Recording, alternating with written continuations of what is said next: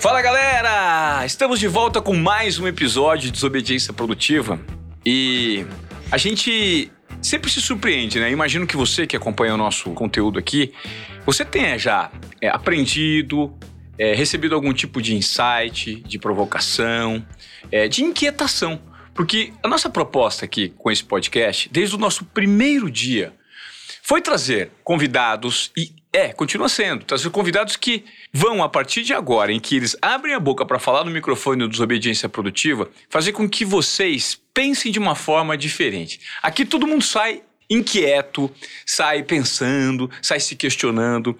E dessa vez não vai ser diferente. Porque eu trouxe um cara que é autor de best-seller, que é um dos maiores especialistas em venda, em comunicação direta, em venda direta mesmo, Sim. como ele trabalha. Tem um podcast que é foda, o livro dele é foda. E eu vou pedir para você também aqui de cara, como a Gi falou, para você dar um like e compartilhar. Faça sua inscrição aqui no nosso Desobediência Produtiva no YouTube. É um conteúdo compartilhado no YouTube e também nas plataformas de áudio. Tenho o privilégio de receber Caio Carneiro hoje Ô, aqui. meu irmão. Tudo eu bem, muito cara? feliz, cara, de estar no seu podcast. Muito mesmo, Ô, Ivan. Muito feliz estou eu, porque você é uma conexão recente. Eu vou confidenciar para vocês que eu não tenho nem o telefone do Caio. A gente se conversa pelo inbox do Instagram, né, Caio? Porra, quando eu vejo lá o seu, seu- Porque, puxa, no Instagram é muita gente, né? É Claro. muita mensagem. Mas ah, a gente, eu acho que pegou muita química. Quando você foi no meu podcast também, eu já te acompanhava há muito tempo, desde a época da TV, assim, né? Eu sempre fui um muito ligado em esporte, você foi um dos grandes âncoras.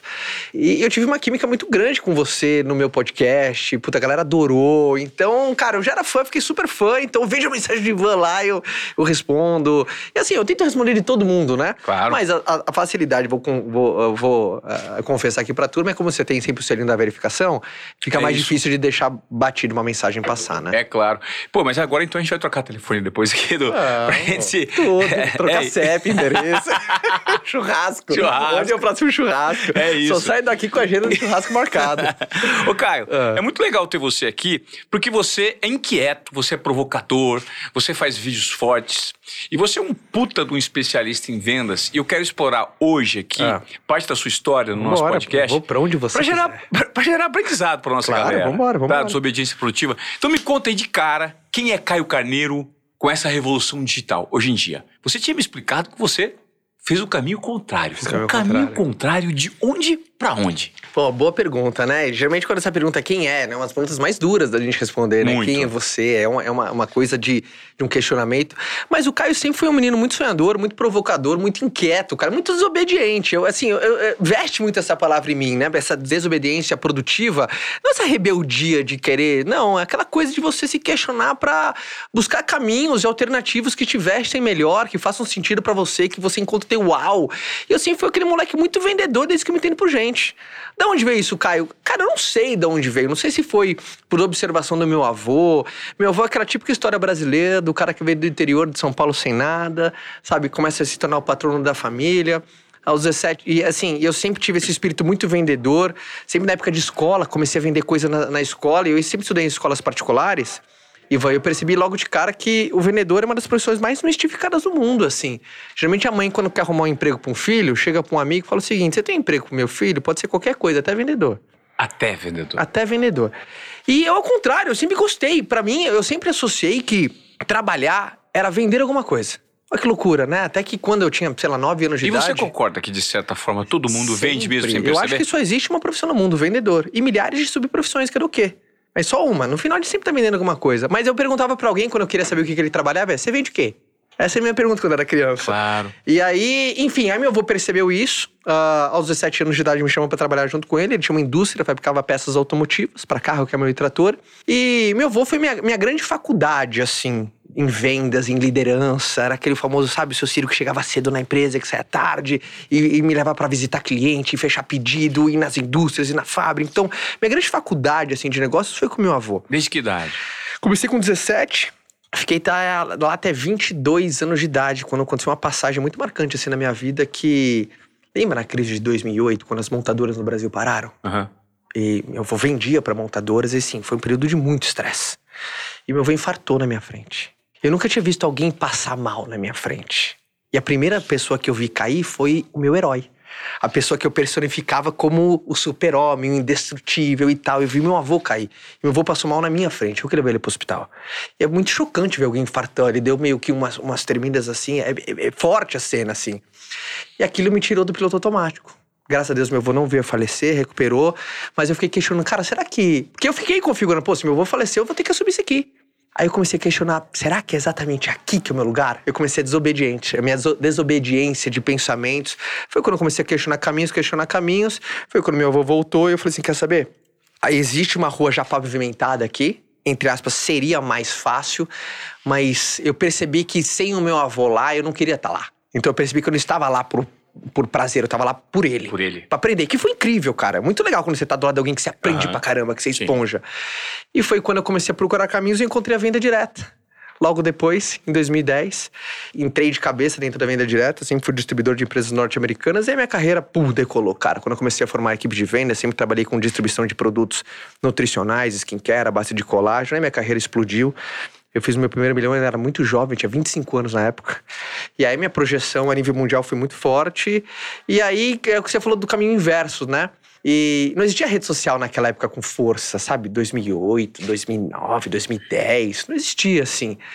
E eu lembro quando apareceu, principalmente o Instagram e o WhatsApp, eu já tinha, dentro da minha rede de relacionamento, meus amigos já sabiam que eu tinha uma posição de muito destaque e sempre me perguntavam uma dica, um toque. Pô, Caio, como é que você faz isso? Como que você, sabe, se mantém produtivo? Como você se mantém focado? Como é que você faz uma agenda? Como que você faz uma venda? Sabe, como que você fecha? Como que você aborda? Como que você apresenta? Eu vi que as dúvidas eram as mesmas, assim. Tipo, tinha uma variação de 20 perguntas. Eu falei assim, cara, eu sempre consegui ajudar. Você sabe o que é muito louco? Você, é, você é o cara e você entrou aqui no Lab hoje e viu um quadro eu acho que eu sou péssimo em vendas. Mas eu falei para você, não importa quanto esse quadro custa, esse quadro é seu. Uhum. Eu fui bem ou não? Foi ótimo. Fui. Foi ótimo. Por quê? Porque uma negociação não é eu contra você, é nós dois contra o problema. Perfeito. Olha, ó. Ótimo. Pegou? Nós estamos do mesmo lado. Você sentou do mesmo lado da mesa que eu. Não importa qual que é assim, esse quadro vai ser seu. Então, e. Tu pergunta massa, cara. E aí eu comecei a gravar vídeos na internet com as perguntas que eu mais recebia, de maneira despretensiosa, assim. É, porque eu sempre gostei de ajudar. Então eu falei assim, cara, só que em vez de ficar respondendo 10 vezes a mesma coisa, eu vou gravar um vídeo, ajudo os 10 e sobra mais tempo, porque eu tenho coisa pra fazer, porra. Boa. E aí os vídeos começaram a sair começaram a crescer, começaram a sair. Eu lembro que eu começava a gravar vídeo na internet, depois de uh, dois, três dias, estava no grupo de WhatsApp da Dalva, que trabalhava junto comigo na minha casa. Assim. Viralizando. Mas era uma coisa louca, cara. Foi quando as uh, editoras começaram a bater na minha porta. Ó, oh, cara, é, seus vídeos estão crescendo, você está crescendo, é, não guarda o que você tem não, cara. Encaixota tudo, organiza tudo, coloca num livro. Aí eu, ah, não sei e tal, isso, mas foi quando eu decidi em 2016 escrevi o Seja Foda. E aí eu escrevi o Seja Foda, lancei o Seja Foda em 2017, aí o Seja Foda veio que nem um canhão. Foi durante quase três anos consecutivos o livro mais vendido de negócios do Brasil. Até que hoje está 160 semanas na Veja dos mais vendidos. Uou. Um milhão de livros físicos, 11, é o... 11 milhões de e-book. É Cara, assim, absurdo. Me fala então. Desculpa, já, a gente Sim. já foi de um lugar para o outro. Qual é o segredo? Pô, você não, eu imagino que você nunca tinha escrevido previamente. Tinha feito um, dois, três, nada. quatro livros antes de fazer o Seja nada, Fora. Nada, nada. O insight de, de onde veio e a elaboração do conteúdo. Porque é um outlier você conseguir Sim. meter um livro desse, lindo, maravilhoso. Te confesso que eu tenho uma pilha de livros, eu não li, tá lá, você me deu a, a edição preta, tá na minha lista. Já folhei, já vi muita coisa interessante. A diagramação é rica, Sim. é lúdica, é, é, é convidativa. Sim. Me fala qual, como é que foi o projeto de elaboração Cara, desse best-seller. Eu, eu, eu, é aquela coisa, né? Uh, connect the dots. Às vezes é muito, é muito difícil você olhar para frente e telegrafar, mas é muito difícil você, exatamente para onde você tá indo. Mas depois que você chega, é mais fácil você olhar de onde você veio vindo, assim. Então, como eu vim documentando a minha jornada, eu vim documentando, sabe? Vim gravando vídeos e tudo mais, documentando o que dava certo, o que não dá errado, erros, acertos, passagens, histórias. E aí, na hora que eu coloquei o Seja Foda, eu já tinha registrado muita coisa, assim, na minha vida. Então, eu tava tava mais pronto, sabe? Eu ia, olhava uns áudios lá de trás, uns vídeos lá de trás, falava assim, cara, essa passagem precisa estar tá no livro. É legal. Né? Puta, já me deu como se fosse a espinha dorsal do Seja Foda, essa duco. É por isso que eu falo para todo mundo. Você documentar a sua jornada, nem que você, cara, não vai postar nada, mas vai mostrar pro teu filho. Algum... Documentar uma coisa muito legal, cara. Então, pra... porque todos nós estamos vivendo batalhas que algumas delas você vai esquecer se você não anotar. Então, Puta, é... não, para, para, para. Vai, para tudo isso. É a frase que eu precisava ouvir hoje. Ah. Existem batalhas que você precisa documentar, porque você esquece. Eu ouvi isso da Giovana, essa aqui. Sim. Que trabalha comigo. Boa. A Giovana me falou assim: Van, você tem tanta coisa. Você está esquecendo de histórias. Sim. E de fato, você acabou de me gerar. Eu vou sair com essa frase guardadinha na minha cabeça. E você já me deu uma porrada aqui. Boa. Existem batalhas que você precisa documentar. Maravilhoso. E é, senão você perde até a riqueza do detalhe, cara, coisa, é, assim, o ambiente e tudo mais. Então eu sempre documentei. É o que eu falo para todo mundo: documentar é muito mais simples do que criar. Criar conteúdo, eu não sou, nunca fui criador de conteúdo. Eu sempre fui o documentador, entre aspas, de conteúdo. Porque, por exemplo, às vezes aconteceu uma coisa no meu dia, eu documentava aquele dia, eu falei assim, cara, isso aqui é um vídeo. Sabe? Às vezes pensar, puta, o que, que eu vou gravar pra galera para ajudar? Não, eu vou documentar, por exemplo. Às vezes eu tive um dia, desculpa, que foi uma merda. Aquele dia onde claro. eu, sabe, visitei 10 clientes e não fechei nenhuma venda. Mas aquele dia, pô, tem sabedoria ali. Sabe? Uh, quais foram as cinco coisas que eu fiz que não deu certo? É um puta conteúdo maneiro, massa pra caramba, Total. que engaja real, é, conectado na vida real. Total. Então eu sempre tive essa, esse, esse quê de, de documentação, de documentar minha jornada, documentar minha jornada. E acabar sabendo muita coisa legal, porque tem, envolve sensibilidade também. Muita. Sabe? Intuição. Então, intuição. Por exemplo, um dos vídeos meus, uh, uma das passagens mais fortes, assim, do Seja Foda, foi quando eu fui fazer uma, enfim, uma primeira palestra de demonstração do produto que eu tava representando e não foi ninguém, cara na palestra. A gente alugou um espaço, ia ser um evento muito massa de capacitação e não apareceu ninguém. Eu documentei aquilo em vídeo. Foi em Alfenas, eu aluguei, a gente alugou um espaço de eventos em Alfenas, a gente preparou tudo antes, eu fui antes. E o evento estava marcado para as três e meia, eu já estava pronto, estava no começo da minha carreira. E aí, às três e meia, era para as pessoas começarem a chegar, né? Os convidados do evento. Aí deu três e meia, quatro horas, quatro e meia, cinco horas. Cinco e meia não apareceu ninguém. A mulher do evento falou assim, ó, que a gente era alugado por duas horas, né? Eu consigo segurar o espaço para você por mais meia hora. Ajuda? Eu já tinha reparado que não ia vir ninguém. Eu falei assim: não, não tem problema. Fechei tudo, a gente desmontou todo o evento, peguei o meu carro e fui para casa. Mas eu fui com aquele sentimento que eu fiz o meu melhor, azar de quem não foi. Sabe? Então, eu lembro que eu, eu documentei o meu caminho na ida, eu gravei o meu caminho na volta, falando comigo mesmo, cara. Cara, saiu uma das. Assim, eu relato essa história com riqueza de detalhes, não seja foda, a galera se conecta muito assim com a história. Porque quem nunca, entre aspas, fez uma palestra que não deu ninguém? Sabe? Quem Sim. nunca foi, apostou num projeto e chegou lá, tava com expectativa lá em cima e não aconteceu nada do que planejou. Sabe? Às vezes foi o completo oposto. Você achava que ia arrebentar de vender. Quanta gente, sei lá, às vezes não preparou um curso com muito carinho, na hora de oferecer não vendeu nada. Sabe? Quanta gente. E muita gente se identificou e falou assim: caramba já aconteceu comigo isso, cara. Então, essa, essa documentação foi, foi, foi fundamental, assim, pra, pra minha história, na questão de chegar até o Seja Foda, sabe? Essa documentação. Uma coisa muito incrível, assim. É, existe uma frase muito interessante que diz o seguinte: essa frase do Rafa Velar, pelo menos foi a primeira pessoa. Eu adoro ele, cara. É, a, a maneira como ele envelopou esse conteúdo numa frase fez muito sentido. Ele falou lá atrás para mim no podcast é, que nós temos a mania de compararmos os nossos bastidores com o palco das pessoas, né? Total. né? Abre o Instagram, é agora. Você compara hoje, eu comparei, todo mundo compara, todo mundo tá dentro do Instagram. E aí, quando você olha para os bastidores da sua rotina e você vê que você teve um dia, uma semana, um mês, ou está vivendo um momento de crise complexo, cheio de problemas, você fala: Poxa, esse cara só mostra. Esse cara é um sucesso. Sim. A gente se baliza pela régua dos outros e Total. começa a se sentir mal. Sim. A minha pergunta para você está vinculada a esse conceito. Uhum. Quem lida com vendas tem que estar, tem que estar muito habituado a, a receber não. É todo dia derrota. Sim. A vitória é a exceção. Como você trabalha a sua cabecinha lá no mais profundo pensamento de motivação.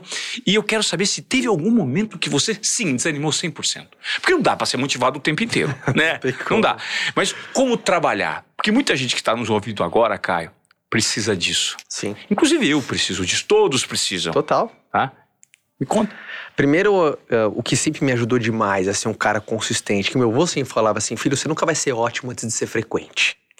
Você nunca vai ser bom naquilo que você faz pouco. Por isso que eu sempre baseei toda a minha vida na disciplina. Eu sou um cara que eu tenho uma energia que dá para perceber assim, Tem. mas eu sou, entre aspas, escravo da minha disciplina. É incrível quando eu acordo Jura? bem. Puta, cara, eu sou um cara. É difícil eu perder a consistência. Difícil, assim, perder a consistência. Porque eu, aprendi a manipular minha motivação. Como que eu manipulo a minha motivação? Eu vou. E assim, eu tô motivado, vou. Eu não tô, vou do mesmo jeito, que a motivação depois vem. Tá, É o famoso depois que o carro aquece, vai. tá. Mas tem muita coisa que eu não tô com saco de fazer, mas eu faço mesmo assim, eu não penso muito. Porque existe o binômio da motivação e pensamento. Quando você pensa muito, você fica pouco motivado. Sim. Agora, quando você tá muito motivado, você pensa pouco. Às vezes você faz merda. É. Por isso que é, é legal ter o equilíbrio entre as duas coisas. Então eu penso o suficiente pra fazer. Tem gente que pensa em excesso e não faz. Né? Ah, puta, mas será que vai dar? Não. Eu planejei, fez, pum. É porque pensa muito, sente muito, aí o sentimento te joga Sim, pra baixo. Se você não tá num dia Tá. encaixado. Mas, por exemplo, a, pergunta central, Caio, como é que você lida com não? Eu sempre lidei muito bem. Depois eu fui entender por quê. Sabe quando você faz algumas coisas muito bem, mas você não sabe explicar por que, que você faz bem? Claro. É, eu- eu Total. acho que são duas habilidades. A primeira é uma coisa é você aprender. Outra coisa é você aprender a ensinar. Porque às vezes você não sabe que sabe. E você sabe por meio da intuição, né? Justamente. O, eu sempre dei o significado certo pro não. Em vendas isso é fundamental. Por exemplo, pra mim não, Ivan, é um cheque predatado pro futuro. Se eu vou fazer uma venda e eu tomo um não, não é que eu não ganhei nada, eu só vou sacar um pouco mais pra frente. É que nem quando faz uma venda que a gente dá em cheque, na hora você não pode depositar aquilo se ele é predatado, mas você sabe que ele tem valor no futuro. Futuro.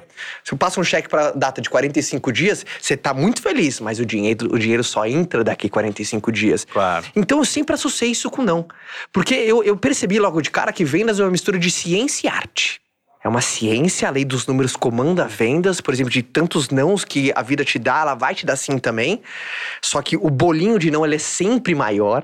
Por isso que as pessoas não conseguem lidar muito, porque acreditam que o bolo do sim vai ser o maior. E não, o bolo de não vai ser maior. Sempre a grande maioria vai ser não. A maioria das coisas que você tentar fazer não vão dar certo. É assim, a maioria dos dias você não vai estar motivado. É assim, o jogo é esse. Esse é o jogo por detrás do jogo. Só que entendendo que o não é um cheque predatado pro futuro, eu nunca perdi uma performance quando encontrava alguma resposta que para outros era uma negativa. Olha, olha que conta que eu fazia aqui, louco, Ivan. Por exemplo, olha que eu fazia isso com 20 anos de idade. É. Se de cada 10 pessoas que eu apresento essa água, uma compra, e a água custa 10 reais. Então, de cada 10 pessoas que eu apresento essa água, uma fala assim: gostei, vou levar. 10 reais a cada 10 Custa pessoas. 10 reais a cada 10 pessoas. Eu nunca celebrava quando o sim chegava. Preferia pensar, bom, se cada 10 pessoas uma compra e custa 10 reais, significa que a cada pessoa que eu falei eu ganhei um real. Isso, cara, isso com 20 anos eu pensei desse jeito e falei assim: não importa qual vai ser a resposta dela, eu vou apresentar meu produto. Para mais Vou pessoas. mostrar o que eu tenho e não importa a resposta dela, eu vou ganhar um real hoje. Pegou? Então, o jeito que eu Claro. pensava com 20 anos pode parecer um, um jeito simplista de pensar, mas protegiu meu entusiasmo. Mas é muito inteligente, né? Você entendeu? Protegiu meu entusiasmo. Protegia porque muita gente, quando tem uma resposta negativa, fala assim, começa a se questionar, começa a levar o não pro lado pessoal. Pô, será que meu produto tá ruim? Será que eu sou uma merda? Será que eu sirvo pra isso? Será que eu tô na carreira certa? Será que meu mercado é bom? Começa a levar o não pro lado pessoal e assim, cara, calma, é só o jogo por detrás do jogo. E é aí que entra a disciplina e a constância. Sim. Como a sustentação de tudo. Total. E quem não tem disciplina, Caio? Por exemplo, eu vou te confidenciar aqui. Você tá meu terapeuta hoje, tá? Caio, meu terapeuta. Eu tô precisando de uma terapiazinha diferente. Catarina, Vambora. você me desculpa, hein? Catarina, Cíntia, eu quero fazer terapia com o Caio. Aqui nos Obediência Produtiva. Eu tenho pouca disciplina. Sim. Porque eu sou muito intuitivo. Tá. E eu performo em extremos, tanto pro bem quanto pro mal. Né? Tá muito animado, performa. E essa constância, eu tô sentindo que num momento de vida, eu preciso fazer com que ela esteja mais presente. Uhum. A disciplina, nesse sentido, ela é muito, mais motivada a um histórico, a um perfil de personalidade, ou todo mundo pode passar a ser disciplinado? Tem algumas estratégias que, por exemplo, eu utilizei na minha vida, que eu descobri, e algumas estudei, outras aprendi, pessoas me ensinaram, que eles vão como se fosse preparando e fortalecendo a musculatura da sua disciplina. Por exemplo, uma estratégia de. É importante a gente facilitar o que é certo e dificultar o que é errado. Por exemplo, dentro do seu ambiente, um- uma dica aí, até para todo mundo que está ouvindo aqui, é. Legal. Neutralize coisas que te, te boicotam. Quais são as coisas óbvias que vêm neutralizando a tua eficiência? Por exemplo, tem gente que não consegue trabalhar de casa. E acabou, por mais que você tá, ah, todo mundo é home office, você vê teu vizinho que dá home office, você vê o cara de baixo home office. Meu filho, se pra você, você já tá seis meses e viu que não tá rolando, sai de casa pra trabalhar, cara. Vai para um café, arruma. Então, a gente, a gente prevê, a gente começar a neutralizar as coisas óbvias que nos distraem. Tem muitas pessoas que um ambiente distrai, um relacionamento distrai, um lugar distrai. Agora, o problema é de tentar enfrentar o ambiente. Não, não enfrenta o ambiente, reorganiza ele. Então, eu sou um cara que constantemente estou reorganizando. A gente não pode, por exemplo, tem aquela, aquela coisa. O, uh, quando você toma um tapa na cara, a culpa é de quem deu. O segundo tapa na cara, a culpa é tua. Gostei. Então, na, na, disciplina, a mesma coisa. Por exemplo, alguma coisa tirou o teu foco, pô, a culpa é daquela coisa. A segunda vez que essa coisa tira, a culpa é tua que você não se afastou dela. Perfeito. Então, é muito importante você perceber, por exemplo, o que que te distrai? O que que tira a sua energia? O que que te boicota? Às vezes, uma falta de planejamento, um planejamento em excesso, ou multitarefas, querer fazer 10 coisas ao mesmo tempo. Então, essa autoanálise para você ver, porque a maioria das pessoas tropeça no óbvio. Ninguém tropeça nas montanhas, tropeça nas pedrinhas. Perfeito. Ninguém tropeça na montanha, tropecei numa montanha. Porra, né? Então, quem tropeça são em pequenas pedrinhas. E eu vou constantemente tirando as pedrinhas do meu caminho, cara. É, é, muito interessante quando você fala sobre esses conceitos, porque eles requerem um nível mínimo de autoconhecimento. Sim. Cara. Né? Porque a gente tem, principalmente nesse momento de pandemia, que muita gente ainda sofre, é, não só com os reflexos da doença, mas com a situação econômica, com a perda de emprego, com a reinvenção da própria carreira, a reinvenção pessoal. E aí, o questionamento relacionado aos defeitos, os obstáculos, os problemas, ele sempre é feito exteriormente. Uhum. Ah, por que, que eu não consigo aquilo com o ciclano? O ciclano tá. É muito mais fácil você apontar o dedo para quem está fora e responsabilizar.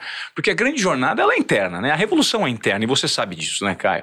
Como trabalhar esse autoconhecimento, olhar para dentro de si? As pessoas não se apropriam das próprias características. Uhum. Você concorda? É, porque é uma, uma maneira de viver num estado anestésico, né? Você transferir a responsabilidade para uma força que está fora de você dá um sentimento de não é minha culpa o que está acontecendo. Eu sou filho da circunstância, da consequência. Então, quando a gente transfere a responsabilidade para algo fora de nós, puta, cara, meu negócio tá uma merda porque, porra, a, pandemia mudou a, o, o, comportamento de consumo das pessoas. Amigão, foi você que não se adaptou, mudou para todo mundo e tem gente que tá indo bem. Eu acredito numa máxima, Ivan. Se tem alguém indo muito bem dentro do mercado, pode ser o que for, as pessoas que não ouviram, assim, não importa o que você faça. Se tem alguém indo bem, automaticamente coloca todas as pessoas em dois grupos. Por exemplo, sou cozinheiro, tô arrebentando. Naturalmente eu coloco todos os outros em dois grupos. Ou você tá trabalhando pouco ou você tá trabalhando errado. Ah, adorei! Ou um terceiro grupo, ou pouco e errado. Então, essa é eu, a importância. Eu sempre fui um cara, minha mãe me ensinou isso. Minha mãe e meu avô, assim. Meu pai é um cara maravilhoso, meu pai é meu grande herói, meu exemplo, assim, de vida, mas minha mãe e meu, e meu avô sempre me ensinaram a vida. É impressionante, sempre tinha um ditado. Sempre tinha uma frase que pau! E deixavam assim de lição e aquela coisa que martelava. Minha mãe, uma vez, ela falou assim para mim: Caio, quando der certo, bate no peito e fala assim: fui eu. Agradece a Deus, mas fala: não foi o acaso, fui eu, eu arrebentei, eu estudei, eu me dediquei, bate no peito, senso de merecimento, filho. Progresso chama mais progresso. Progresso é magnético. Então bate no peito. Foi você. Não fui eu, não foi teu pai, foi Deus abençoando e você executando. Mas, filho, se não der certo também, bate no peito e fala, fui eu, porque o cano do merecimento é o mesmo. Nunca mais esqueci essa frase. Que legal. Minha mãe falou assim: o cano do merecimento é o mesmo. Tá dando certo? É você. Não tá? Existe só um cano. Pro bem e pro ruim. Então eu sempre bati no peito e sempre chamei as buchas para mim. Por exemplo, não tá dando certo, a culpa é minha. E por, uh, por aceitar que a culpa é minha, eu sempre fui um cara mais rápido de mudar. Muda feio fast. É isso, cara. Para mim, tudo que nasceu perfeito nasceu morto. Projeto que nasce perfeito nasce morto, ideia que nasce perfeito nasceu morta, iniciativa que nasceu perfeita nasceu tarde demais, cara. E por aceitar que tudo é culpa é minha, eu tenho todas as condições de mudar, não preciso de nada do externo.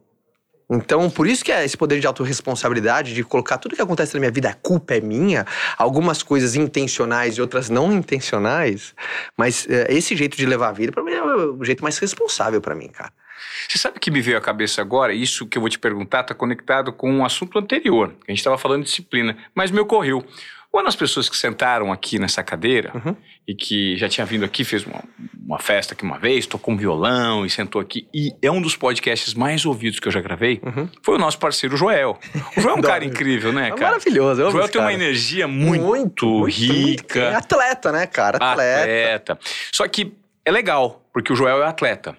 E um atleta sentou aqui e disse para mim, no podcast, Van, teve um dia, isso me impactou, tá? Uhum. Que eu falei, eu vou treinar. Eu vou treinar com o Caio. Aí o Caio me chamou pra correr e pra pedalar. Uhum, E aí nós fomos. Começou com a pedalada. uhum, E aí 80, né? uhum, Ele disse assim: nós vamos pedalar 80 e nós vamos correr 8. uhum. Eu falei, vamos, vamos nessa, vamos, vamos, vamos. E aí quando deu lá pelos 50, 60, eu falei, porra, o Caio vai desistir dessa ideia. Porque eu já, já tinha perdido pra mim mesmo. E o cara falou assim, Joel, vamos! Vamos, Joel, vamos, vamos. Chegou os 80. Eu falei assim, beleza, pumba, bati os 80. Aqui, ó, sufocado, esgoelado. Aí eu falei assim, ele vai esquecer da corrida. Agora 8. Ele falou assim, mas precisa ser 8, pode ser 4. Não, tem que ser 8. E ele fez os 8. E ele usou você como exemplo. Então, você chegou num nível de especialização em relação à venda direta e automotivação que você conseguiu virar referência para um atleta que é referência para as outras pessoas. Eu achei muito rico isso e me ocorreu agora. Me fala sobre esse dia. E o que, que você trabalhou e o que, que você sentiu nessas circunstâncias? Foi muito rico o depoimento do Joel. Cara, é uma coisa que é, é- Sabe aquele, o jeito que você faz uma coisa, o jeito que você faz qualquer outra coisa? Então, eu falo pra todo mundo, né? Eu. E aí, de novo, né? Eu, eu- sempre acreditei que se eu for fazer alguma coisa, eu tenho que fazer pra rachar. Tem que fazer o máximo que eu posso na condição que eu tenho. Não importa se eu fazer, não é fazer melhor do que alguém, melhor que fulano, melhor que ciclo, é melhor que eu posso dentro da condição que eu tenho.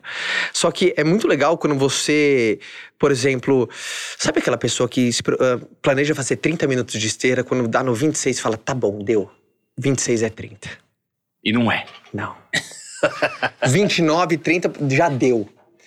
E, cara, por que que eu falo isso? Dentro do Seja Foda, eu conto essa passagem que, pra mim, mu- muito da, entre aspas, dos grandes turning points da vida é no detalhe da coisa, cara. Às vezes, numa ligação que você faz, vem a venda que tava faltando. Às vezes, num prospecto que você aborda, sabe, a conexão que falta pra você fechar um pedido que você não tava nem imaginando. Sabe, pra mim, eu olho pra trás, é muito louco. Aquele, o Taleb chama isso de previsibilidade retrospectiva. Algumas coisas são óbvias na vida depois que acontecem. Sabe aquela coisa, você olha pra tua carreira e fala assim, cara, imagina se eu não tivesse ido naquele evento, eu não ia encontrar aquele cara, dado oi pra aquela mulher que tinha me apresentado o cara que conheceu o Nadal. Então, às vezes, por causa de um café, você conheceu o Nadal. Então, eu sou um cara que eu sou muito ligado no detalhe. Eu acredito que sucesso é igual fidelidade, cara. Como assim igual fidelidade? Por exemplo, sou casado com a dona Fabiana, 14 anos. Se eu, um desafio que eu faço pra todo mundo que, por exemplo, quem tá aqui na gravação que for casado ou tiver namorado, noivo, tanto importa. Ou pra quem não está ouvindo agora. É, e pra quem tá divorciado? Ou no processo de separação? Isso é, uma, isso é um BO, tio. Eu nunca falei isso aqui no podcast, mas isso é, um, é uma dor de cabeça. é um desafio. É um mas desafio. imagina Vamos mais casado. Mas pra todo mundo que tá aqui, Ah. esse é o desafio do Caio hoje. Pra você entender como sucesso é igual fidelidade. Como assim? Experimenta você que tá ouvindo o podcast, desobediência hoje.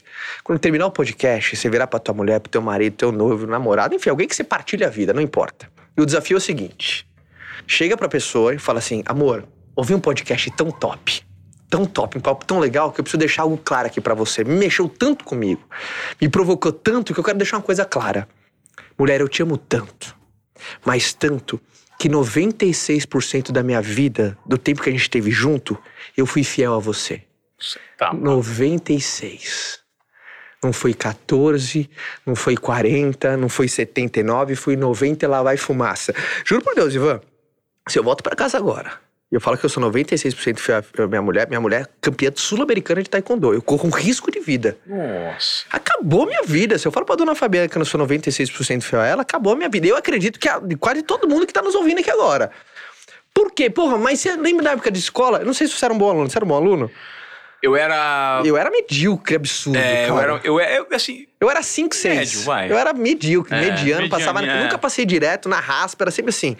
Mas pra mim, na época de escola, 9,5 e 10 é a mesma coisa.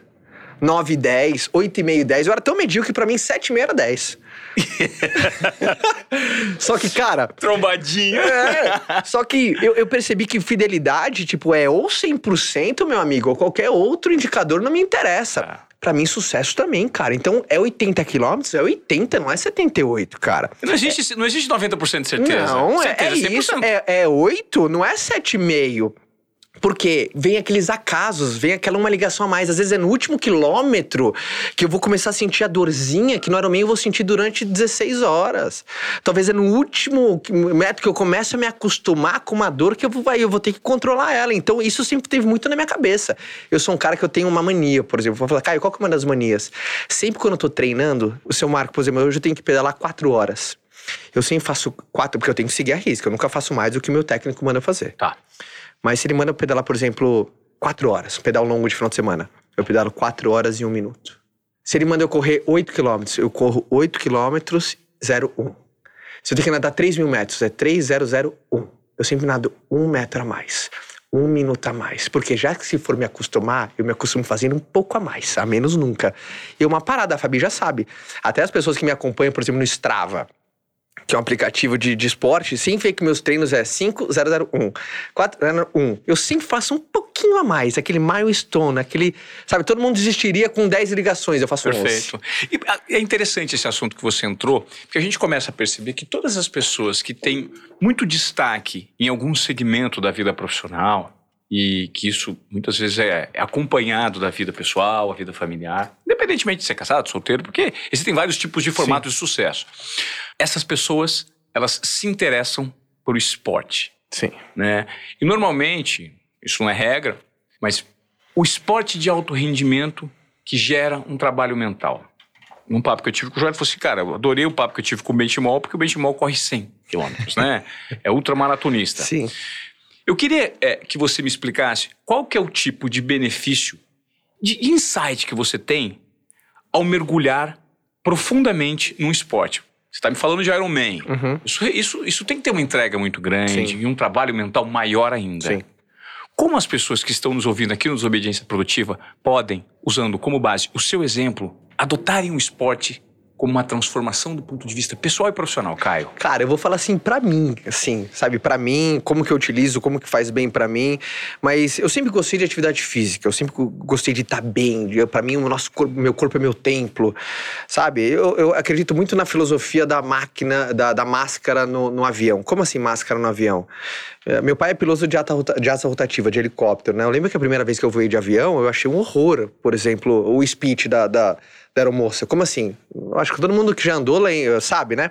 Em casos de emergências, máscaras de oxigênio cairão automaticamente. Coloque a sua antes de auxiliar alguém que precisa de ajuda. Aí eu virei pro meu pai, pai, então vai ser um horror, né? Meio que se cai a máscara, é salve-se quem puder, porra. É minha. Aí meu pai explicou o fundamento. Não, filho, é porque é o seguinte: você nunca vai conseguir ajudar alguém de algo que você tem déficit. Então, quer ajudar alguém a respirar? Põe, ele falou dessa maneira, vou falar um palavrão agora. Coloca a porra da máscara. Aí, cara, porque é capaz de você querer ajudar alguém, se embananar, morre ela e você. É igual criança. Você vai é... querer ajudar seu filho, você vai morrer antes de então, ajudar seu filho. Então, eu sempre, por exemplo, eu, eu, sabe, minha família é o meu grande propósito. Então, eu sei que pra eu ajudar minha família, pra eu servir minha família, pra eu conseguir fazer diferença na vida das pessoas, eu preciso estar tá bem. Então, minha saúde é prioridade. Eu preciso colocar máscara. Então, eu sempre tive isso dentro de mim. Então, eu, eu gosto de esporte. E já que eu gosto de esporte, e eu gosto de performar, eu gosto de negócio, eu gosto de crescimento, eu gosto de progresso, eu me coloco em ambientes onde eu vou exportar aprendizados que aquele esporte vai me trazer para um momento singular na minha vida. Por exemplo, o Ironman. É uma prova de longa distância. Né? São 3,8 quilômetros nadando, 180 pedalando e 42 correndo em sequência. Geralmente você tem 17 horas para fazer a prova. E, uh, o que, que o Ironman me ensinou até agora, né? Eu ainda não fiz o Ironman, eu já fiz o 70.3, porque vem adiando há dois anos, né, a prova no Brasil. Mas o que, que eu já aprendi nesses três anos de triatlo? Que a, a maior diferença entre os profissionais e os amadores é o quanto o cara fica confortável no desespero. Perfeito. Sabe, você aprender a sentir conforto no desconforto. Ele lida bem com o sofrimento, onde muitas assim, meu, acho que eu vou infartar, não vai dar, meu coração vai explodir. Ele, calma, vai dar, mais um quilômetro, calma, vai dar, só respira, faz o que você treinou, o que você fazia. Então eu vejo que esse controle, essa resiliência, é uma coisa monótona, né? que é sempre para frente, é reto, é cadência, é constante. Sabe, é um jogo de. É um completo. É, normalmente, assim, não é quem ganha, assim, é quem chega, cara. Quem chega. Sabe? Então, eu exporto isso pra minha vida consigo exportar essa para minha vida, sabe? De aprender a ficar, me sentir confortável numa situação de extremo desconforto. Sim. E isso, cara, para os negócios, isso é eu fundamental, vou, cara. Vou, me ocorreu aqui, é isso que é gostoso do podcast, quando você vai no Flow. Eu sempre pratiquei esporte e a experiência que me remete ao que você está fazendo talvez tenha sido uma só. Sempre pratiquei esporte a vida inteira, tudo quanto é tipo de esporte. Mas eu inventei de nadar em 2013, comecei a nadar, e talvez seja o esporte que eu tenha me adaptado mais facilmente, né? Treinei dois, três anos, e um dia tava num domingo, caí numa piscina lá na companhia atlética, o cara falou assim, cai aí, hoje é, é o dia do treino foda, que são os caras do Iron Man vão treinar. Sim. Falei, mas tá, qual que vai ser? Ele falou assim, vão ser 27 tiros de 100. Isso. 27, beleza, vamos fazer. Puta, puxado, irmão, 27, 100. É, mas caia na água, você vai ver os tempos. 27 para 1,40, 27 para 1,35 e 27 para 1,30. É isso Falei, ô, mesmo. Vanderlei, eu não dou conta de fazer. Ele falou assim, mete um pé de pato, vai fazer. Beleza, meti um pé de pato, comecei a chegar para 1,13, descansei 20. Tranquilo, falei, puta, eu vou fazer. Ah, no 15 eu tava chegando, em 1,28, descansando 2. E tinha as pessoas mais velhas, os caras de 55, Sim. 60, 58 do meu lado, sem pé de pato, mano. E os caras já estavam chegando lá atrás faz tempo. Os caras estavam chegando no décimo tiro para 1,25, 1,26 e a constância foi absurda. Sim. Eu fiz, saí tonto da piscina, só que talvez no esporte eu nunca tenha tido, eu nunca tenha tido um episódio de tanta valorização da, da minha persistência mental, sabe? Então você acabou de refletir algo que me veio à cabeça Sim, total, exatamente cara, em relação total. a isso. E isso gera um- uma. Cara, como eu consegui. Porque quando você tá no processo, a briga é interna. Fala, cara, eu vou parar. Só que se eu parar, você te vergonha, ninguém para aqui. Vai, sai. E aí você não pensa, só vai. E é exatamente nessa situação de desconforto extremo que você faz com que você encontre um conforto mínimo. E aí você se habitua a isso, Caio. E o, o Iron Man ele tem uma conexão especial comigo. Por que, que eu decidi fazer assim? Eu, caí, eu casei no Havaí. Eu casei numa ilha de Maui, numa ilha do Havaí, e o, a meca do Iron Man foi, foi um desafio havaiano, né? Que ele perceber quem era o, o cara de ferro da ilha. Então eles, foi, foi criado lá o, a prova do Iron Man, né? E, eu sempre ia pro. Eu já fui várias vezes pro Havaí. Nosso cantinho, assim, minha esposa a gente ama lá, assim. A gente- Hawaiian Dreams. é, a gente noivou lá, a gente, enfim, tenta todo ano voltar.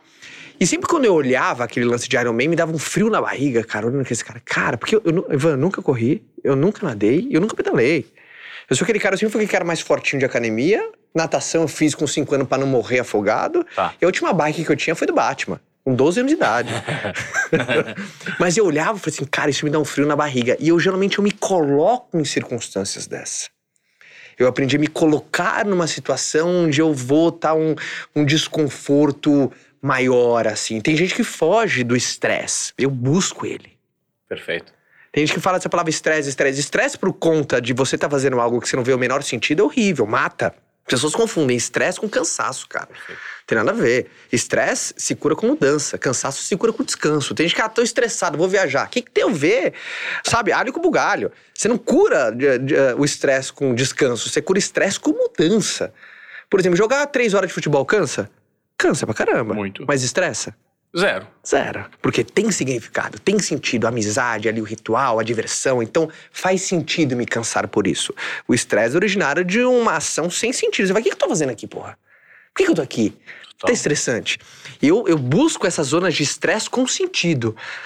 Porque pra mim, por exemplo, se alguém tá numa situação de estresse, eu tenho que fazer uma apresentação amanhã no trabalho, cara, pro meu chefe, pro meu diretor, e a pessoa tá estressada, esse estresse nada mais é do que o reconhecimento de um mérito teu. Meu irmão, se você vai fazer uma apresentação amanhã, é porque você tá fazendo algo importante. É porque as pessoas precisam te ouvir. Então celebra um estresse desse. Toda vez que, por exemplo, tem um estresse, exemplo, por exemplo, 2000 em 2018, eu fui reconhecido em Las Vegas dentro da Direct Selling Association, né, da venda direta, dentro do Hall da Fama da profissão. Entrei, pum, das pessoas que, enfim, um, um destaque gigante dentro da profissão. E eu fui a única pessoa da América Latina a ter uma palestra, que eu ia fazer uma palestra 45 minutos em inglês. Eu já tinha feito alguns sabe, alguns, sabe, micro treinamentos, 5, 10 minutos. Fala inglês? Falo. Mas, cara, não 45 minutos. Uau. Você que, você sabe que, Sim. porra, 45 minutos, você precisa de uma linha de raciocínio, você precisa de um tchan. É 45 minutos, cara. Então foi um, um ambiente que gerou um estresse interno dentro de mim. Mas eu falei assim, incrível, nada mais é do que um reconhecimento do meu trabalho, esse estresse que eu tô vivendo. Eu tenho um parecido, uma parecida com você, que foi exatamente isso que aconteceu comigo. Em 2017, eu recebi uma ligação. No dia do meu aniversário. Amanhã é meu aniversário. Ah, eu 20 de sei. Aí eu recebi um telefonema. 37, parabéns. É. Adoro Caio Caneiro. Eu recebi uma ligação da Mariana Ferrão falando assim: É. Ivan, tudo bem? Parabéns. Eu falei, Oi, Mariana, obrigado. Ela falou assim: tem um presente pra você. Eu falei, qual é? Um presente, eu não precisava. Ela falou assim: uma entrevista com o Michael Phelps. Caraca. Eu falei, uau, que presente. Ela falou, ele vem pro Brasil agora em novembro, naquele fórum da HS, HSM, Uhum. E eles precisam de um mediador da conversa do Phelps com 30 CEOs. E eles me chamaram. Eu falei, "Eu não tô entendendo. Então não é você, não sou eu, é você. Ela falou, não, então é porque o meu inglês não é 100%. Eu não sou do esporte, Ivan. Cara, seu inglês é 100%? Eu falei assim, claro que não. Não é 100%. Meu inglês não é 100%.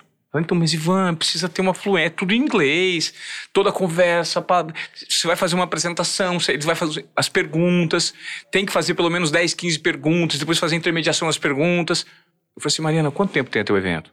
Ela falou assim, eu acho que vai ser agora em novembro. Aí eu fiz as contas em 17 dias, eu falei assim, eu topo. E detalhe, falei, pode me indicar. Os caras me ligaram no mesmo dia, Ivan, você topa? Eu falei assim, não quero cachê. Puta, obrigado. A gente não precisa de cachê. A gente estava precisando dar um corte no cachê mesmo. Eu falei assim, mas eu quero em contrapartida, eu não quero dinheiro. Eu quero uma entrevista para o Globo Esporte no dia 1 de janeiro, que de São Paulo vai ser em rede. Puta, Ivan, a gente não consegue te garantir, mas vamos nessa, cara, porque o assessor dele é meio difícil. Enfim, vamos tentar fechar. Eu falei, não quero grana, eu quero o Phelps. Beleza. Fui, coloquei um professor de inglês. 17 dias na minha casa para tomar banho, café, tomar banho comigo, na minha esposa na época. Eu fiz a mesma fiz coisa. Fiz a mesma coisa. E sabe o que aconteceu? Eu superei. É Deu isso. tudo certo. Vai e faz, irmão. A maioria Ivan, foge, puta, zona de estresse. As pessoas tentem a, a, assim, uma repulsa dessa zona de estresse. Eu busco ela, eu aprendi a buscar ela. E aquele, sabe aquele sintoma? Caramba, Sei. caramba. Eu busco Eu isso também, eu todo dia. adoro essas coisas. Porque, por exemplo, se eu tô há muito tempo sem essa zona, tem alguma coisa errada. Eu não tô Tá. crescendo, cara. Exato. Eu não tô crescendo, então eu tô buscando e tal, tal, tal. Por exemplo, acabei de fechar a sociedade com um grande amigo que há anos, cara. Luto com o Flávio Augusto, Eu Geração de Valor. vi, gigante, parabéns. Eu tenho visto vocês. é, me fala um pouco dessa sociedade, me conta o que tem por trás aí. Cara, há anos que a gente, a gente namora um projeto juntos a fazer uma escola de vendas, porque é o meu DNA, é o DNA do Flávio. O Flávio é Claro. aquele cara que começou vendendo cursinho de inglês no orelhão, e aí se destacou, virou gerente da escola que ele trabalhava, depois supervisor, depois diretor, aí foi convidado para abrir um, e sempre foi assim, a venda mudou a vida do cara. E eu também, eu sou filho da venda direta. Então a gente sempre quis ensinar esse DNA nosso, porque pra mim, cara, venda é motor de polpa de realização de qualquer sonho, cara. Você pode ter a habilidade que você for, você vê que você, se você não sabe vender aquilo que você faz, tá morto. Claro. E assim, teve esse projeto e a gente concretizou ele esse ano. A gente, a gente criou o Vence, ah, que tem esse grande DNA, né? Ensinar as pessoas a venderem para alcançarem suas liberdades, seus projetos. E tá muito massa, cara. É um projeto que já nasceu enorme, assim, sabe? Sim. E, e foi de novo aquele, uau, cara.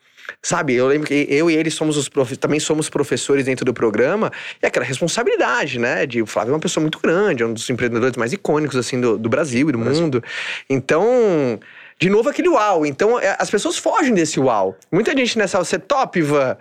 Tem muita gente que fala assim, puta, veja bem e tal, e fogem disso sem pé de crescimento. Então, eu nem sei como a gente entrou nesse papo de estresse, isso que é legal de podcast, né? vai Mas- que vai. Mas buscar, eu acho que o esporte do Iron Man, né? Eu buscar essa zona de estresse, cara.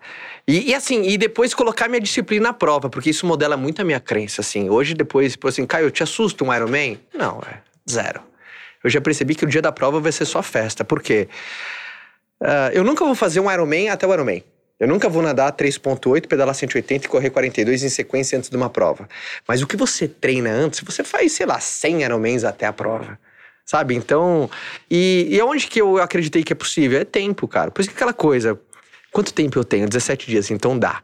Ah, vamos fazer. Não tem aquela coisa que é impossível. Tem aquela coisa, tem o tempo? Tem, então dá, cara. É. E mas eu acho que é o mais genuíno é na sua fala, é porque sua fala vem com vida, sabe? Sim. É gostoso te ouvir. Te ouvir porque você fala com uma verdade, você fala embalado por um, por um sentimento, ela vem embalada com um sentimento de dentro. E eu, assim, eu tô triste. Vou vou falar que eu tô triste agora. Sabe que eu tô triste? Tá acabando. Cara, não, tá acabando. Isso aqui não era pra acabar. Esse podcast vai acabar, sabe por que ele vai acabar? A gente vai ter, ter mais umas duas perguntas. Eu quero que você me fale da, da book, mas ele vai acabar porque eu- hoje os compromissos ficaram apertados. Eu vou fazer. Cancelou! Cancelou. Ótimo. Então cancelou a reunião, o podcast não vai acabar. Você Ela tá vendo cancelou receber- de propósito, Ela né? cancelou de propósito. Que delícia, que delícia, que Ela delícia. cancelou de é. propósito. Eu, só- eu tenho uma live mais tarde, então eu tô tranquilo com você. Você que O manda, viu? Você tá com tempo? Você tá aqui, pra você eu tô com tempo. Ah, então tá bom. Então vamos lá. Eu quero continuar. Eu quero te perguntar da sua plataforma BookMe. Eu vi muitas lives interessantes, inteligentes. Você tem um poder de, de síntese de conteúdos literários muito grande. Como é que você faz a curadoria do conteúdo que você consome, Caio? Hoje, uma grande dificuldade das pessoas é querer aprender, mas não saber qual rota seguir. Total. existem muitas, existe muito conteúdo ruim. Existe livro bosta, existe livro ruim, Sim. existe livro de charlatão, Sim. e existe livro bom, de autores Sim. nacionais incríveis, uma galera nova que está transformando. Como fazer essa curadoria para você que é um especialista nisso? Primeira coisa, por exemplo, uma pergunta muito frequente que eu recebo, Caio, que uh, me recomenda um livro. Eu acho uma das perguntas mais bestas que tem, Ivan. Como assim? É a mesma coisa que eu chegar no médico e falar assim, doutor, me dá um remédio. Acho que a primeira coisa eu falo assim, filha, calma, o que, que você tem? O que você tá sentindo? Pra quê? Qual que, qual que é o teu sintoma? Como assim me dá um remédio? Pera lá, você pulou etapas. Que, que tá doendo? Não, doutora, veja bem, eu tô com dor de cabeça assim, porque quando tá a claridade tal, aí eu sinto isso. Ah, então temos um diagnóstico. Eu acho que você lê sem fazer nenhum diagnóstico, beleza, você vai recriar o teu espírito, o conhecimento não faz mal até um certo ponto. Às vezes vai dar obesidade mental, cara.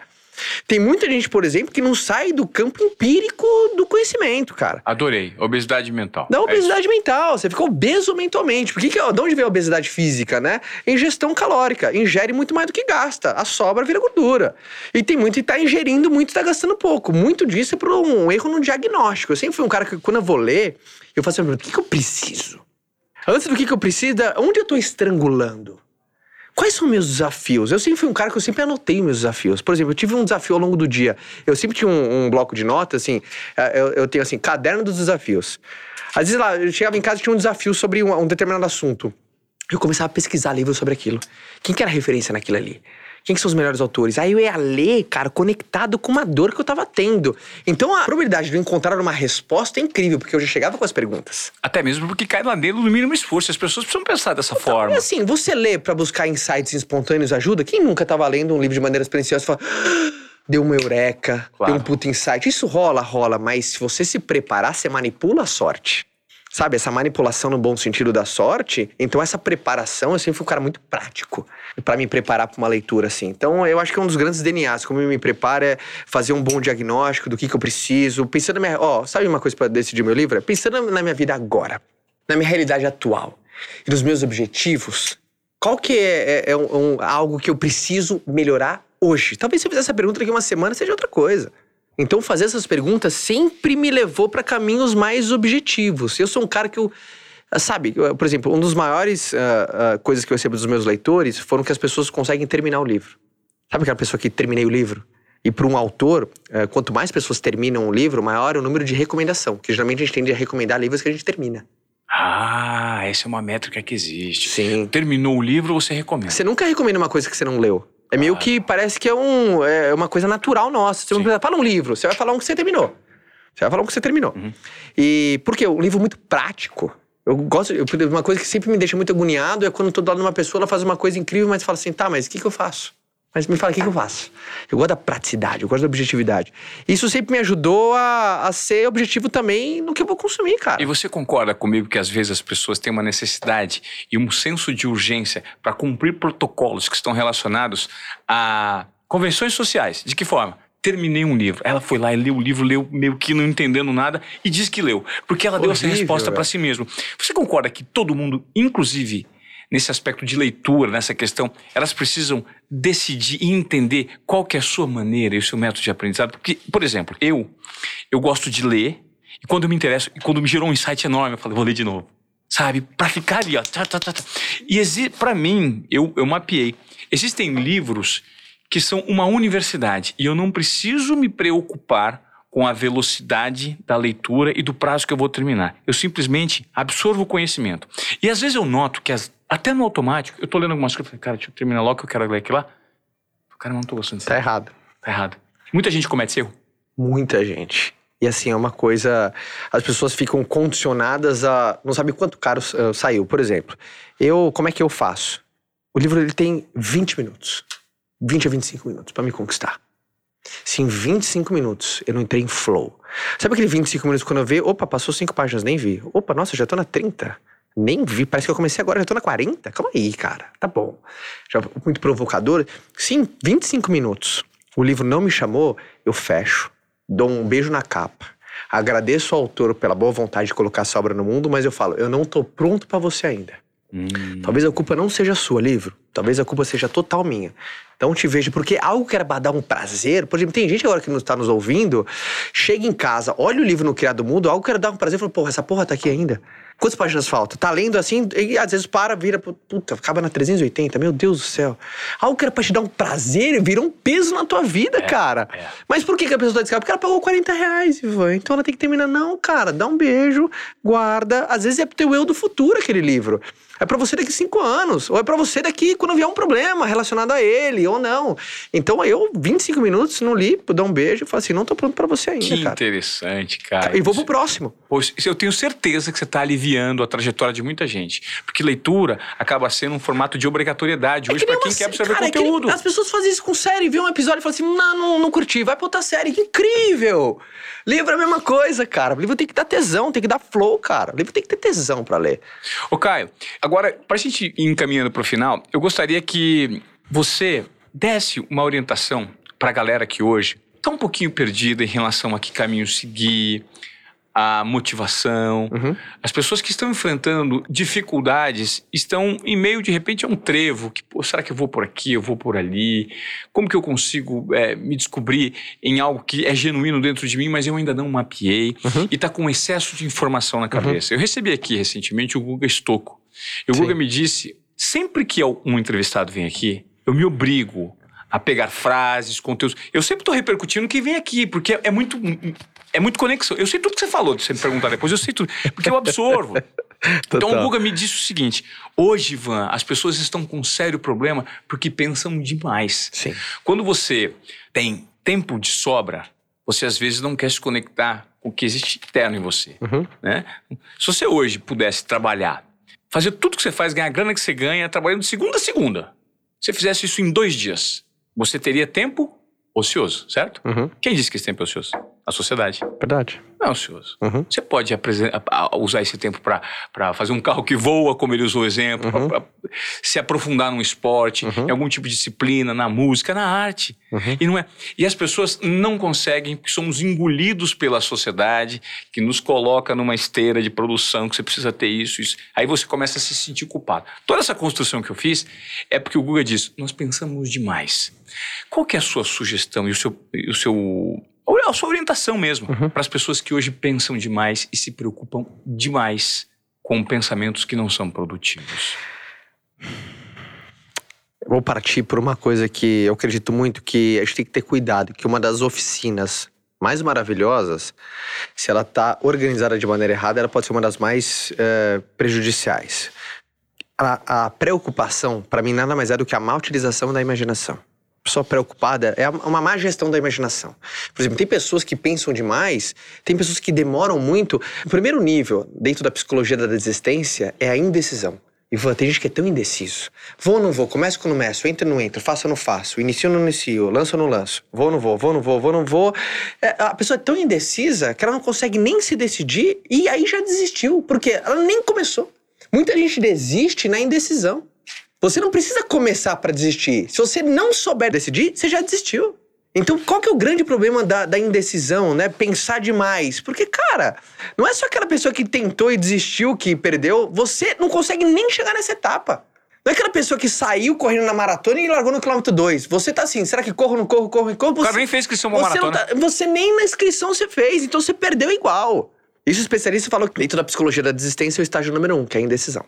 Então as pessoas têm que ter, tomar cuidado com a indecisão. Entre, porque eu gosto de uma frase de Aristóteles: a grande, sabedoria, a grande sabedoria da vida é você encontrar o meio termo entre dois extremos.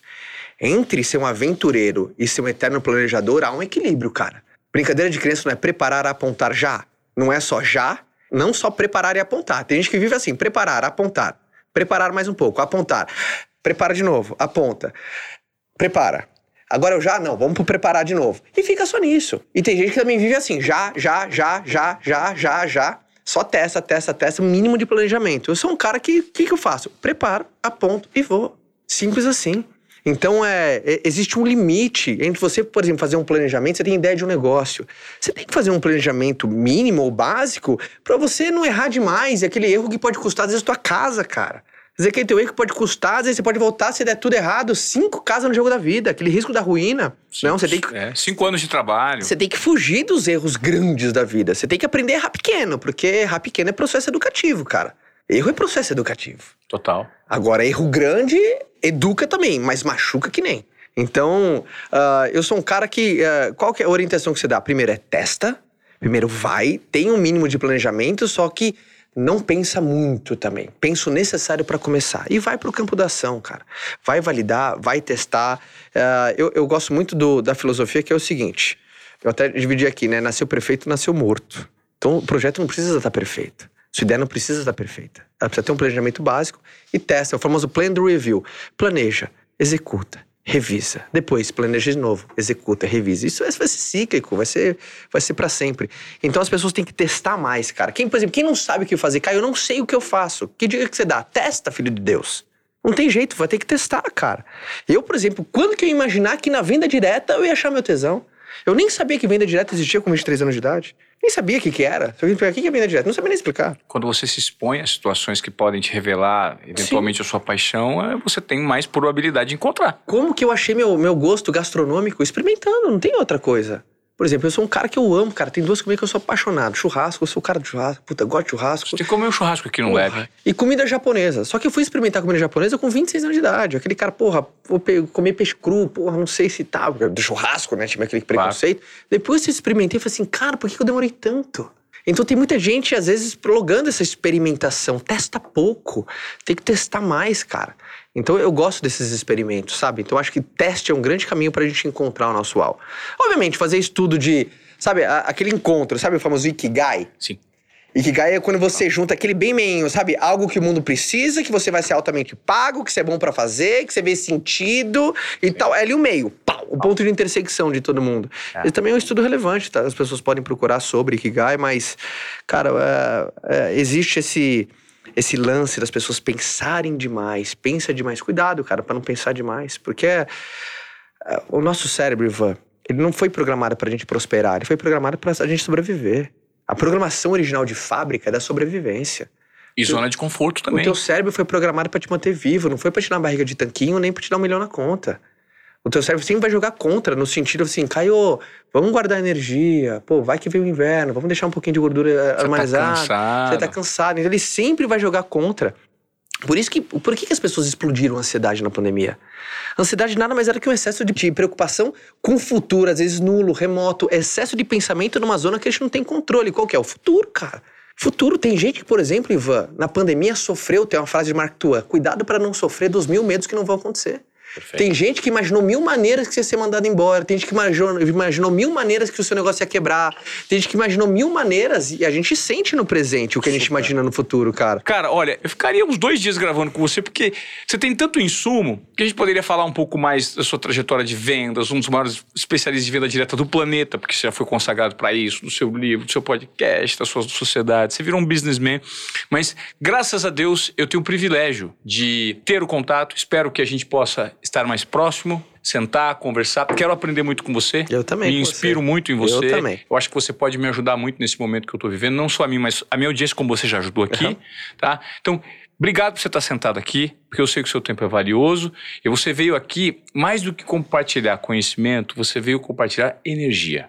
E eu espero que você, você que está aí nos assistindo, ou nos ouvindo Desobediência Produtiva, eu peço encarecidamente, do fundo do meu coração, que significa muito pra gente. Compartilha esse conteúdo, faz essa fala aqui, ó, que a gente teve agora, chegar em mais pessoas, porque o nosso objetivo é um só, é transformar, é te tirar da zona de acomodação, é gerar uma inquietação, é compartilhar conhecimento, provocação. A gente está sentado à toa aqui. A gente quer que você assimile esse conteúdo, coloque em prática o que você ouviu, essas ricas palavras que o Caio falou, compartilhe com mais pessoas, porque significa, a gente trabalha assim, né, Caio? A gente precisa desse compartilhamento das pessoas. Total. Uma vez um, um norte-americano chamado Scott Olsen falou para mim que o maior sentido da vida é dar sentido a outras vidas você ajuda como ser um mecanismo de transformação para ajudar outras pessoas a buscarem, isso traz significância pra gente, né? Super. Isso traz é uma coisa muito rica e provocar, cara, eu gosto dessa palavra provocar, né? Porque a provocação, ela gera uma coisa em comum entre todo mundo, alguma ação. Legal. E ação cura medo, cara. Perfeito. Cara, Adorei. Satisfação, tá? Eu. Me chame sempre. Adoro estar com sua audiência, audiência super qualificada. Pra todo mundo, um super beijo. Eu espero te encontrar em algum lugar, te dar um super abraço e saber que eu, pô, te conheci lá na Desobediência Produtiva. que a galera do Ivan é massa demais, cara. Aí, ó. Professor Zaço, né? Eu adoro esses caras. Obediência Produtiva para te transformar. Um beijo até a próxima. Tchau. Obrigado, Caião.